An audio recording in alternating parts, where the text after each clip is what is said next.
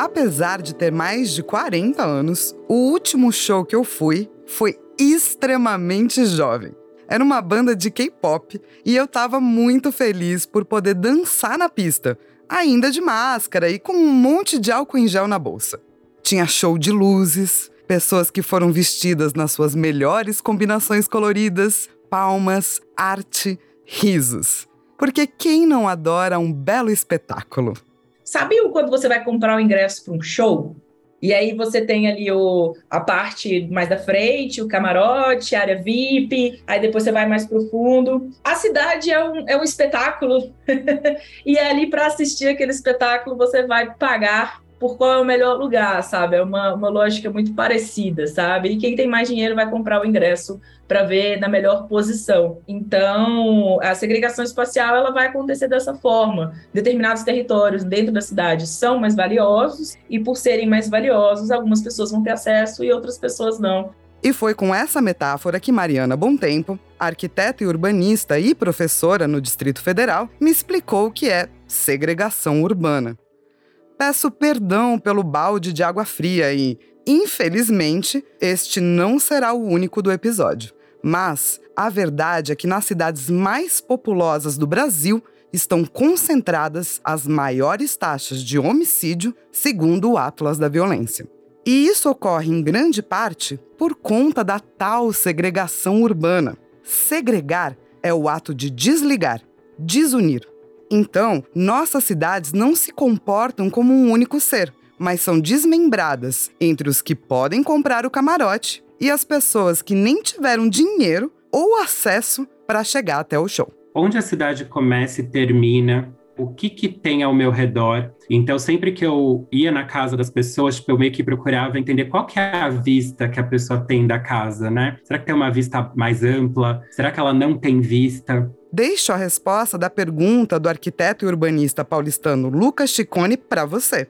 Como é a vista da sua casa? A pergunta explica muito bem qual a sua relação com a cidade que mora, porque revela qual é o acesso e a qualidade de vida que você tem na cidade. No Brasil, algumas das consequências da segregação urbana mais comuns são a formação de comunidades periféricas, habitações em áreas irregulares, cortiços e áreas de invasão. Quando a arquiteta e urbanista e professora Hermina Maricato começou sua carreira, ela se deparou com essa questão. Para mim, foi uma surpresa ao verificar que a área de proteção dos mananciais em São Paulo estava sendo ocupada por loteamentos clandestinos, que colocava, evidentemente, essa população como uma vítima porque ela não tinha acesso à moradia no mercado formal. Hermínia explica um pouco sobre esse processo da falta do direito básico à moradia. A maior parte da população brasileira, todo mundo precisa da moradia. Vamos lembrar, ninguém vive sem a moradia.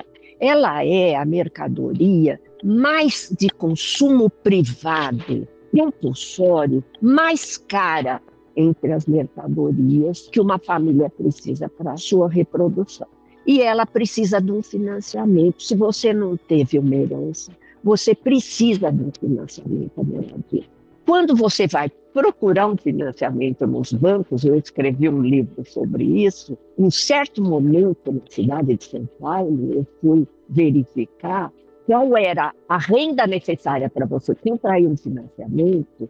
80% da população da cidade não tem acesso ao financiamento privado. E aí, como é que faz? Bom, então tem as políticas públicas. Também isso são voos de galinha. Nós tivemos 4 milhões de moradias lá na segunda metade da década de 70, construídas pelo Banco Nacional de Habitação, financiadas né, pelo sistema financeiro da habitação, e nós tivemos cinco, mais de 5 milhões de moradias em Minha Casa Minha Vida. Isso, é isso, é voo de galinha, e aí para. Então, eu costumo dizer que a maior parte da nossa população se instala sem Estado e sem mercado. Quando perguntei para todos os participantes deste episódio que tipo de população é esta que não tem direito real à cidade, as respostas foram as mesmas. Usualmente são pessoas ah, pretas, pardas, muitas vezes mulheres, Né? Então, assim, as, uh, eu odeio chamar de minorias, porque na verdade é a maior parte da população brasileira, em questões demográficas, mas são a, essa maior parte é que é excluída socialmente. A desigualdade, como um dia me falou Douglas Belchior, né? a desigualdade tem cor, professora. E eu me dei conta, nunca mais vou esquecer essa lição. Não é que eu não soubesse, que a população pobre era predominantemente negra. Mas quando você vai estudar a história da escravidão no Brasil e a imbricação da escravidão com a propriedade da terra, Flávia, é muito interessante. Por exemplo, lá no século XIX, para a gente instituir a propriedade privada da terra no Brasil, houve uma queda de braço com a libertação dos escravos. Vários autores mostram isso. Acho que se trata, primeiro, de preconceitos. Preconceitos que foram construídos historicamente por meio de violências. Um país que é estruturalmente fundado no racismo, é, num sistema extremamente é, autoritário, e as nossas cidades elas reverberam isso. Contudo, Vale lembrar que as cidades não são apenas avenidas largas. Inclusive, cidade é muito mais do que isso, como coloca o Lucas. É uma ideia de urbano, quase uma ideia de urbano hegemônico, né? Quase como se o lugar que você mora, ele não for uma avenida paulista, então ele não é cidade o suficiente. Então, a favela, o cortiço, as vilas né, as ruas mais pacatas ou aquela avenida de comércio popular que tem ambulante na calçada e que tem aquela enorme, enfim, de roupas e cosmético de bairro, é como se isso não fosse cidade o suficiente. A cidade, ela tem que ser a paulista, ela tem que ser a Berrine, porque senão ela não é digna, né, de respeito ou de uma suposta urbanidade. Eu sinto que a gente ainda tem esse desafio, né? E é um desafio que é sobretudo pedagógico, né? Ele não é só profissional no, no âmbito técnico, mas é pedagógico mesmo, né? Da gente entender que, gente, a cidade ela existe, ela é muito diversa e ela também é muito desigual nem tudo é diversidade, tem coisas que são desigualdades mesmo, e a gente tem que né, lidar com essas questões, né? A professora Mariana acredita que, muitas vezes, o papel de arquitetos e arquitetas e urbanistas é tratar destes incômodos. Uma coisa que eu penso muito é que não vão ser as pessoas que já estão dentro de uma ordem de elite que vão pensar a cidade diferente, porque para elas já está cômodo, as coisas estão do jeito que elas são o, a rotatória balão, não sei como é que você chama em São Paulo, mas aqui em Brasília, a rotatória no plano piloto está sempre florida e o pessoal lá da manutenção está sempre jogando água nessa seca que está aqui, estão jogando água. E aqui na minha rua não tem calçada. Quem vai se incomodar com isso? Vai ser eu, não vai ser a pessoa que está com a rotatória florida. Para não dizerem que não falei das flores, vale comentar sobre a questão do paisagismo e da desigualdade urbana. Fala-se, inclusive, até de racismo ambiental urbano. As áreas mais arborizadas, com mais qualidade ambiental na cidade, são destinadas às áreas mais nobres, enquanto as áreas das periferias do, no do nosso país, de maneira geral, geralmente são áridas, né, em questão de vegetação. Aqui em Brasília é árida duas vezes, porque ainda tem a secura do clima local, né? Então é árido pra caramba.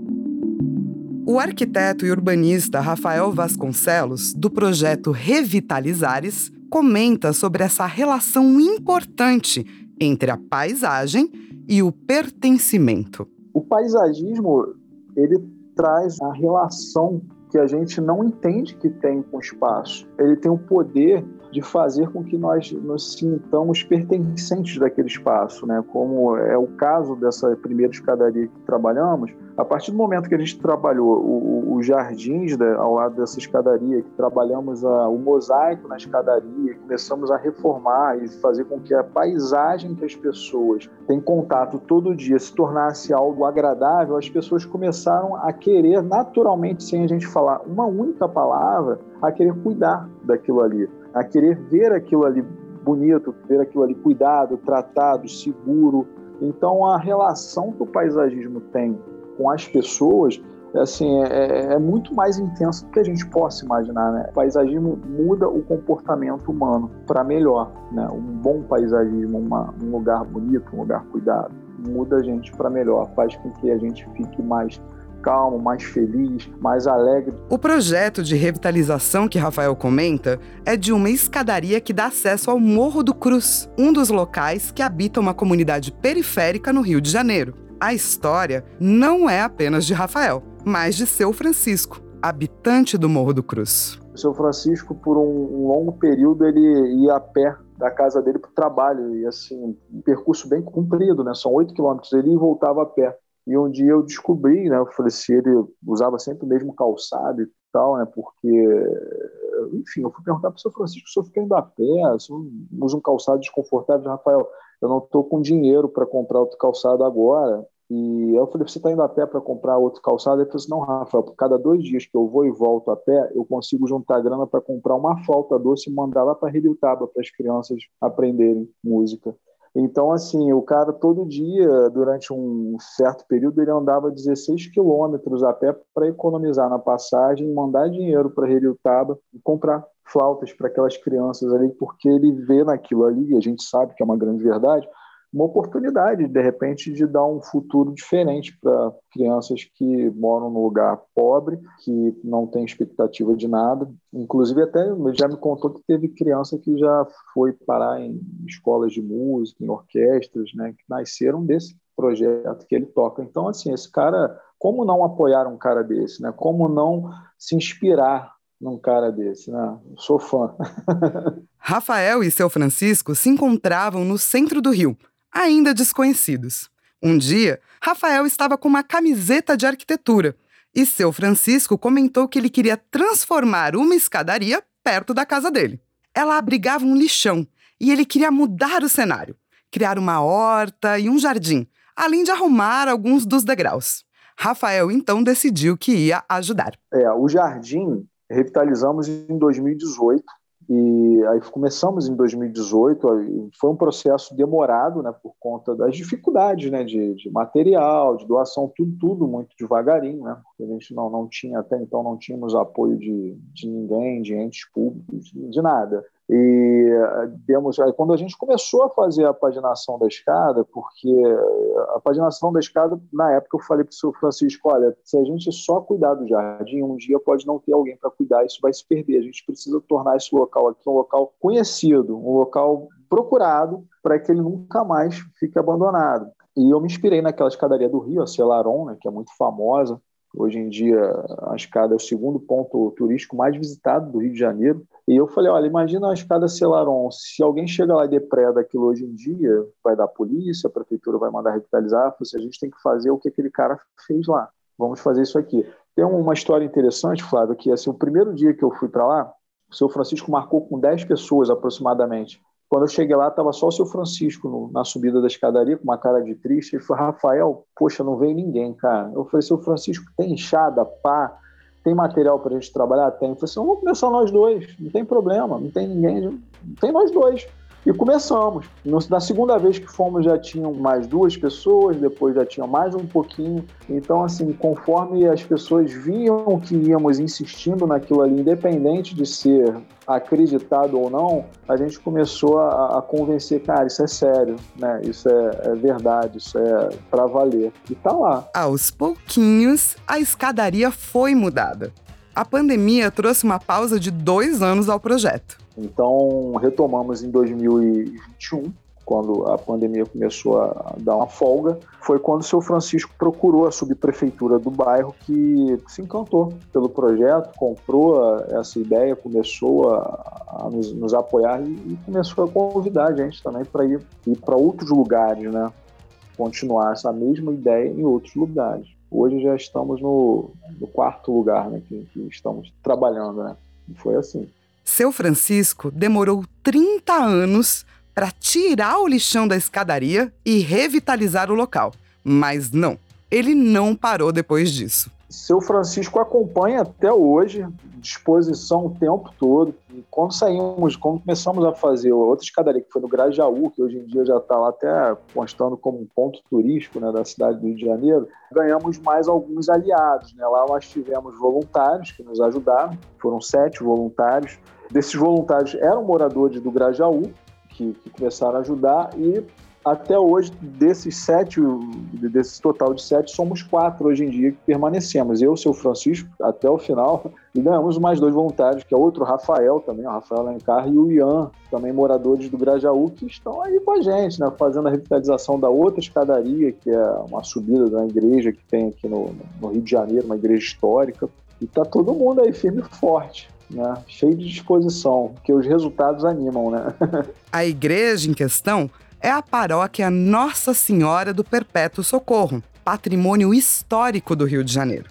Para Rafael, transformar as paisagens é um ato de saúde física, especialmente com a retirada do lixão, e também de saúde mental. Mais importante, a paisagem pode chamar a atenção para as nossas desigualdades, que tentamos não ver. Para eles, essas comunidades passam desapercebidas. Primeiro que a pobreza, ela parece que ela se torna uma coisa normal aos olhos de uma sociedade que por décadas não, não é atenta para aquilo, né? Às vezes a gente vê uma pessoa na rua caída, a gente passa por aquela pessoa como se fosse um jarro que estivesse ali, e às vezes a gente não se dá conta que a gente está tão acostumado com a pobreza, né, com os lugares abastados, que a gente simplesmente olha, vira a cara para aquilo ali quando passa. Eu acho que isso é uma coisa natural do ser humano. A gente precisa exercer autocrítica para a gente começar a entender dentro da gente o que a gente precisa mudar. Né? Então, assim, é, a exemplo do, desses outros trabalhos, eu acredito que se a gente consegue transformar o aspecto é, é, é, visual do local, né, trabalhar o paisagismo do local, já é um começo para as pessoas que passam naquela rua principal começarem pelo menos a olhar para o lado e ver que ali tem gente, que ali tem gente pobre que está precisando de atenção, que ali tem gente humilde que precisa de investimentos, né, que precisa de, enfim, de educação, de saúde, de saneamento básico. Então, é, eu acho que é um, infelizmente, é uma, eu acho que é uma coisa muito da natureza humana se acostumar com o que é ruim e tratar isso como se fosse só um, um jarro. A gente precisa se criticar sempre, né, para evoluir, né? Um dos processos que aumentam a desigualdade social é a gentrificação dos espaços. A professora Hermínia explica. Quando você investe sobre uma terra, você aumenta o preço da terra. Isso se chama rentismo imobiliário, não é? Essa capacidade de você transferir renda, sai da riqueza social que vai se colar o preço vai valorizar um pedaço de terra por meio de externalidades. O que, que acontece com aquela terra? Ela sobe de preço. Isso é o que a gente chama de especulação fundiária, imobiliária mesmo. Né? Então, isso acontece nos centros antigos das cidades também. Quando você tem uma melhoria, vão pegar bairros considerados degradados bairros antigos, degradados. Quando você entra com uma infraestrutura modernizante, vamos pegar metrô. O metrô, quando ele chega num bairro, ele impacta o preço de tudo. E quando ele impacta o preço dos aluguéis ou dos imóveis, o que, que acontece com a população de baixa renda que lá vivia? Isso, olha, nós conhecemos exemplos aos montes ela é expulsa. Isso nós damos o nome de gentrificação. É muito diferente de você pegar uma favela e fazer a urbanização. Claro, você vai dizer, mas a favela, os aluguéis na favela vão aumentar. Vão. Mas se você faz isso como regra e não como exceção, você não vai ter esses picos de aumento. A questão da gentrificação das vilas operárias da zona leste de São Paulo se tornou objeto de estudo e de atuação para Lucas Chicone. Ele me explicou um pouco sobre a criação desses subúrbios paulistanos. Na história do nosso planejamento urbano de São Paulo, muitos disseram o seguinte: Conforme as, as elites né, de São Paulo, elas foram se concentrando no sudoeste da cidade, que é esse entorno da Marginal Pinheiros, da região ali da Paulista, até o Morumbi, a Berrini, os Jardins, Conforme essas elites foram se estabelecendo ali, a Zona Leste ela foi ficando longe para essas elites. E esse longe é um longe em muitos sentidos, né? Ele é mais um longe imaginário, né? Um pouco conceitual. Por quê? Porque as elites antes, elas frequentavam muito a Zona Leste, elas estavam também na Zona Leste, tanto que o Jockey Club, que é o famosão lá da Marginal Pinheiros, no Morumbi, o Jockey Club antes, ele ficava na Moca, do lado do Brás, a rua do Hipódromo, é onde hoje é a subprefeitura da Moca. Ali era o hipódromo, ali era o Jockey Club de São Paulo. E essa elite, então, ela vai indo para aquele lado da cidade, só que na nossa história urbana, o que, que disseram para gente? Ah, as elites abandonaram a Zona Leste, a Zona Leste se transformou numa grande periferia dos derrotados. Né, os derrotados que se lascam todos os dias para ir trabalhar do outro lado da cidade. E se esqueceram dessa região entre o centro de São Paulo e as periferias de verdade. Tatuapé, Moca, Belém, Vila Prudente, Vila Formosa, Vila Carrão, Penha, Vila Matilde, gente, isso, Parque São Lucas, isso não é periferia. O subúrbio em São Paulo são esses bairros antigos, muito ligados à industrialização e é, formados por camadas populares, muitas camadas, mas camadas populares justamente porque tem uma mistura muito grande de pessoas, de famílias, sobretudo descendentes de europeus, portanto, brancas. E o que, que aconteceu? No final aí do século XX, né, ali pelos idos dos anos 80 principalmente, a gente passa a ter uma saída dessas fábricas da parte mais central de São Paulo, né? Essas fábricas elas vão indo para a região metropolitana, elas vão indo para o interior do estado de São Paulo, e isso abre caminho para a atividade imobiliária, porque aí você tem esses grandes terrenos que ficavam em lugares que eram relativamente baratos, né, se comparado com outros, e a atividade imobiliária ela vai transformar essas áreas que, que acontece? Aqui no Tatuapé já existia a elite que, diferente do que alguns urbanistas disseram né, até o final dos anos 90, essa elite não deixou. Muitos dessa elite não deixou a região do Tatuapé, continuaram aqui. E não só continuaram, como eles vêm transformando essa região há muito tempo, há décadas, sobretudo pela atividade imobiliária. Só que não é a elite quatrocentona, não é a elite das mansões do Jardim Europa, do Jardim América. É uma outra elite, né? É uma nova elite e ela vem realmente produzindo essas transformações. E o que é mais interessante é que existe um conflito de identidade que é muito forte. Por quê? Tem até algumas piadas né, sobre isso. A gente vai pensar, ah, esses novos ricos, né? Porque a ideia, muitas vezes, de, de alguns desses novos ricos é apagar o passado popular e modesto que eles tiveram. Por quê? Porque é o famoso rico que não vem de berço. As vilas operárias eram ligadas a uma fábrica, e algumas vilas foram criadas na mesma época, chamadas vilas de aluguel. Ambas trazem essa memória dos operários que habitavam esses locais. Um dos lugares que Lucas focou foi na Vila João Migliari. Mas a João Migliari, ela tinha essa imponência ali, porque o miolo do Tatuapé, né, o, o centro né, assim, do Tatuapé, são ruas ortogonais, retas.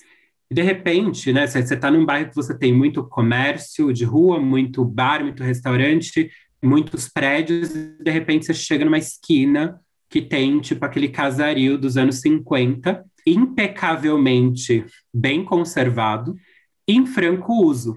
E eu utilizava uma das casas. Por quê? Há muito tempo que aquelas casas elas não eram utilizadas só como moradia, mas serviços também. Então tinha lavanderia, tinha loja de fantasia, tinha café, tinha bar, barbearia e uma clínica de terapia da qual eu utilizava. Minha psicóloga ela atende numa, numa clínica particular que ocupava um dos sobrados da vila. Assim, era uma realização ir toda semana ali e usar aquelas casas e falar, gente, é, é incrível, que legal, é o patrimônio sendo utilizado no presente. É o que a gente espera, que essa memória da cidade ela seja utilizada. O patrimônio ele só sobrevive se ele tem uso. E ali era a combinação perfeita.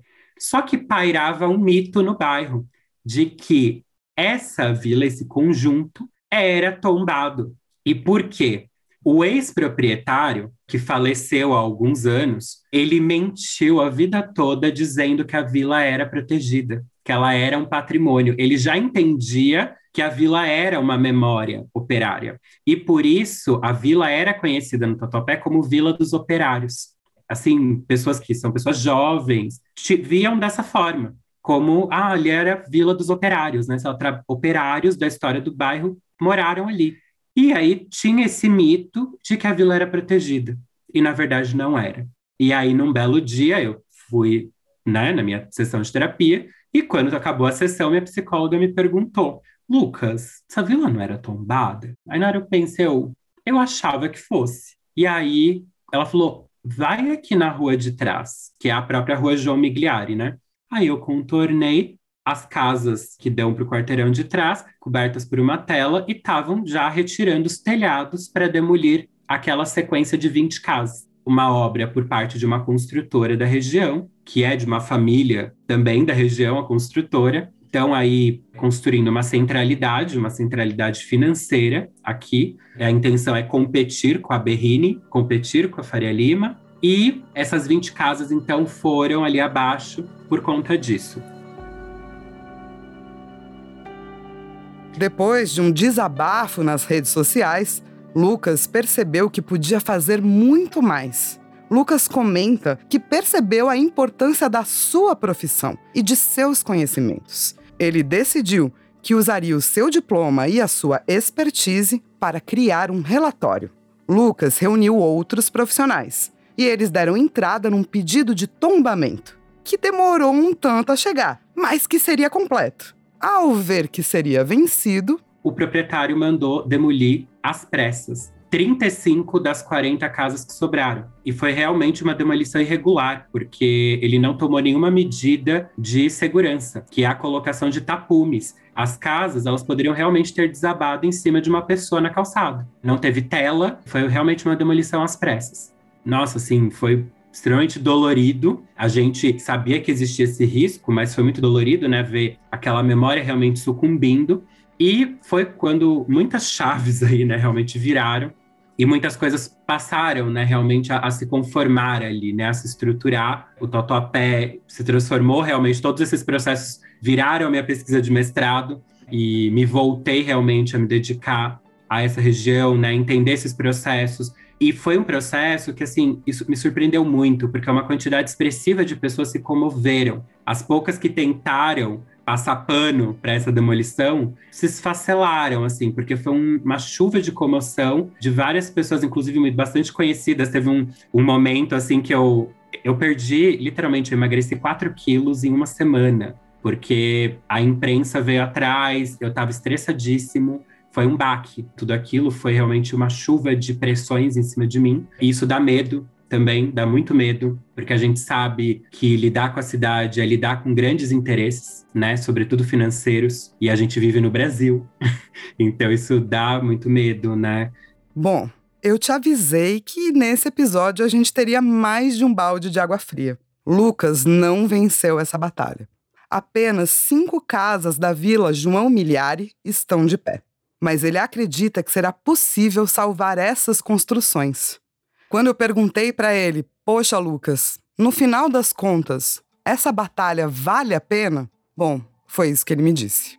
Vale, vale muito a pena, porque, primeiro, que a vila, é, arquitetonicamente falando, ela era estruturada em subconjuntos geminados, né? Então, era assim: eram três fileiras de 20 casas cada fileira cada fileira de 20 casas tinha esses, esses grupinhos de cinco casas geminadas. Então eram cinco casas, um portão de madeira para você entrar ali na lateral da casa, no quintal dos fundos, e aí depois mais um grupinho de cinco casas. O que sobrou foi um desses grupinhos de cinco casas, né? Então essa esquina sobrou. Apesar de ser um dano imenso ao que era esse conjunto, a gente ainda identifica Além disso, uma coisa importante que eu acabei não falando, nesse pedido de tombamento, depois da destruição daquelas 35, nós incluímos outras duas vilas irmãs no Belém. São aquelas outras duas que eu comentei. Elas estão nesse pedido de tombamento. Ele é um tombamento conjunto dessas cinco casas restantes e das duas vilas no Belém. E isso é importante para o futuro, principalmente, eu acho que assim, não é só para mostrar e para garantir o conhecimento sobre formas de morar modos de morar desse período da industrialização e que ainda são formas de morar até hoje. Isso não é passado, isso é presente e é futuro, porque as pessoas vão continuar morando também em casa. Eu moro numa casa, não, não moro num apartamento. É mostrar que a luta vale a pena, né? Que essas movimentações valem sim a pena, que a gente tem que se posicionar, né? Que a gente não pode ser isento né, em certos processos, que a gente tem sim que demonstrar ao menos uma insatisfação com algum processo. Falar, olha, não, eu vivo aqui, eu tô aqui, eu vou dar minha opinião sobre isso, né? Tá me afetando, né? Está nos afetando coletivamente. Então, sim, vale, vale muito a pena. Temos muito a falar ainda sobre desigualdade social. E o podcast de storytelling do Cal vai continuar a tocar neste assunto. Mas uma coisa que me chamou a atenção ao falar com os nossos entrevistados é que muitas dessas histórias não são necessariamente sobre obter sucesso, ao menos talvez numa definição de um bom resultado. Talvez possamos falar em sucesso como aquilo que sucede o futuro. O sucesso ele vem também da, de como a gente lida com o fracasso. Uma coisa que eu comentei nas redes sociais quando aconteceu essa destruição, é que eu fui muito racional, assim, por mais que tenha doído muito, é, eu fui muito racional também. Eu falei, gente, pelo menos essa vila foi sacrificada para que muitas outras sejam protegidas, para que a gente se movimente para proteger outros lugares da cidade. Grupos que nem se conheciam passaram a se unir e hoje a gente está em rede.